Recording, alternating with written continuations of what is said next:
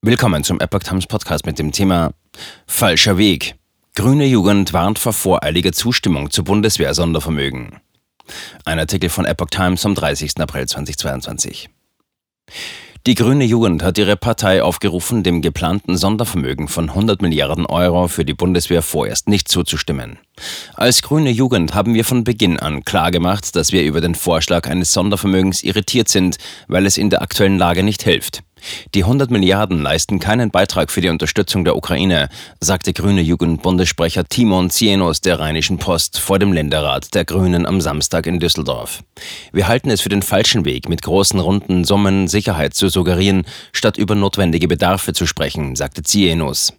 Wir wollen, dass unsere Bundeswehr ausreichend ausgestattet ist. Der Wehretat ist schon in den vergangenen Jahren immer weiter gestiegen, aber die Probleme in der Ausstattung sind geblieben.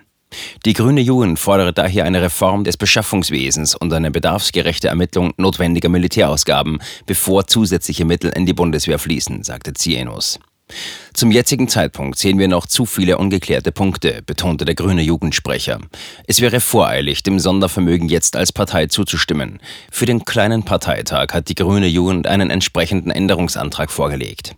Die Grünen beraten am Samstag auf dem Länderrat in Düsseldorf über die Folgen des Kriegs in der Ukraine. In einem Leitantrag des Bundesvorstandes befürwortet die Partei die Lieferung schwerer Waffen und komplexer Systeme, etwa im Rahmen des Ringtausches mit Partnerländern.